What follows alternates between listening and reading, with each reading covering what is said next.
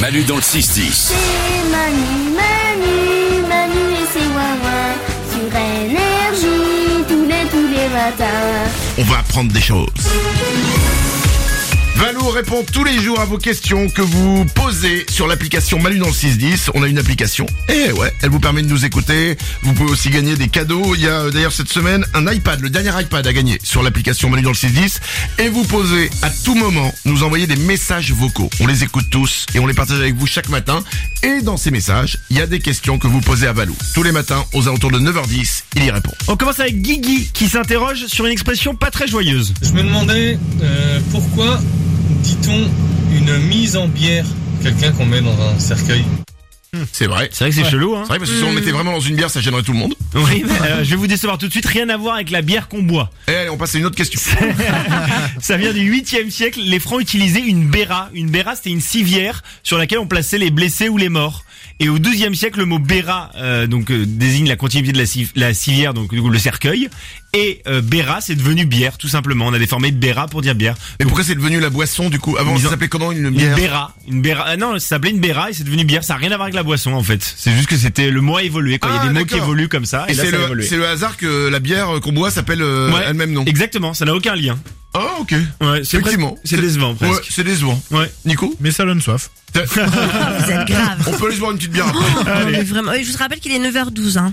Non mais. Ouais, c'est vrai, il est un peu tard. Bah, Euh, une autre question que vous avez posée, alors attention, j'ai envie de dire, c'est paf dans l'actu. Ouais. Ah, il l'avait gardé pour Ça, aujourd'hui. je parce que- m'étais garé sous le coude, ouais. Et je vous en ai parlé tout à l'heure à 9h, il y a eu les résultats d'audience radio qui sont euh, tombés aujourd'hui, ils sont euh, super pour notre émission. Et donc, il y avait une question à ce sujet. Il y a cette question de Farfouinette. Valou, j'ai une question pour toi. Savoir comment on mesure le nombre d'auditeurs pour la radio.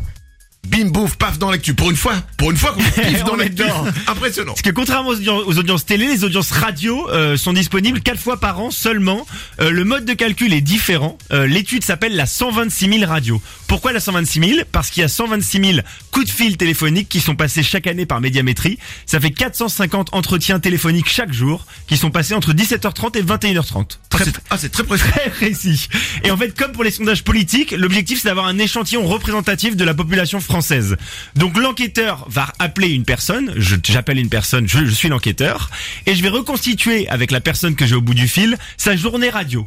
Ça veut dire que je vais lui demander, euh, ok, vous avez écouté quelle radio Je vais lui proposer aucune radio. Hein. Il me dit énergie. Je dis très bien, vous avez écouté énergie de quelle heure à quelle heure La personne va me dire, bah j'ai écouté énergie entre 7h30 et 8h30. Ah, d'accord. Et du coup, il va cocher des cases. Ah, et ok. comme ça, on va avoir au fur et à mesure les audiences radio et les personnes qui écoutent quel type de quelle radio quoi. Ah. Et on va le savoir quart d'heure par quart d'heure. Nous, on a- on les audiences quart d'heure par quart d'heure. C'est très précis. C'est très précis, c'est médiamétrie, bravo à eux. Ah, Bonjour, je m'appelle Valou et je travaille dans les sondages. et ben voilà, vous savez maintenant comment sont calculées les audiences radio. Ouais. Une dernière question. On finit par Lolo qui se pose une question sur les animaux. Est-ce que les animaux ils ont la même notion du temps que nous Par exemple, euh, un papillon qui vit trois jours, est-ce que genre ça, pour lui ça fait une éternité Bonne journée les wawas. Alors d'abord, avant tout, un doliprane et de l'eau de mer. T'as- T'as un méga rhume, mec. Ah ouais. et ça tombe bien, cette question je trouvais excellente. Et il y a une étude qui a été menée euh, l'année dernière par la British Ecological Society sur la perception du temps et le rapport au temps des animaux. Et pour résumer, plus les animaux sont petits, plus ils voient au ralenti. Euh, D'où d'ailleurs la réactivité des mouches qui sont très dures euh, à attraper. Et en fait, la notion de durée du coup est pas identique à la nôtre. Ils vieillissent pas non plus de la même façon. L'exemple des chiens, si on part une journée et qu'on laisse nos chiens une journée euh, à la maison, et ben pour lui ça correspond à une absence de plusieurs jours. Ah. D'où la joie de nous retrouver. C'est pour ça aussi qu'il est super heureux de nous retrouver. Ah. Et c'est- Et c'est pareil pour les insectes ou les papillons. Ils vivent moins longtemps, mais le temps va leur paraître euh, plus long. Donc Mais- c'est c'est assez mais, incroyable. mais quel rapport tu dis la mouche On a du mal à l'arrêter parce qu'en fait, elle voit au ralenti. Elle voit le temps plus lentement. Le temps passe plus lentement pour mais, elle. mais une mouche, c'est Matrix alors. Ouais, les, les mouches exactement. Mais les, même les insectes en règle générale sont beaucoup plus réactifs. Oh, c'est pas mal. Ouais, ça. ouais, ils sont plus réactifs que nous. Et nous, euh, c'est incroyable, ils ont aussi découvert que même chez les humains, tu peux faire varier. Alors, c'est imperceptible la perception du temps.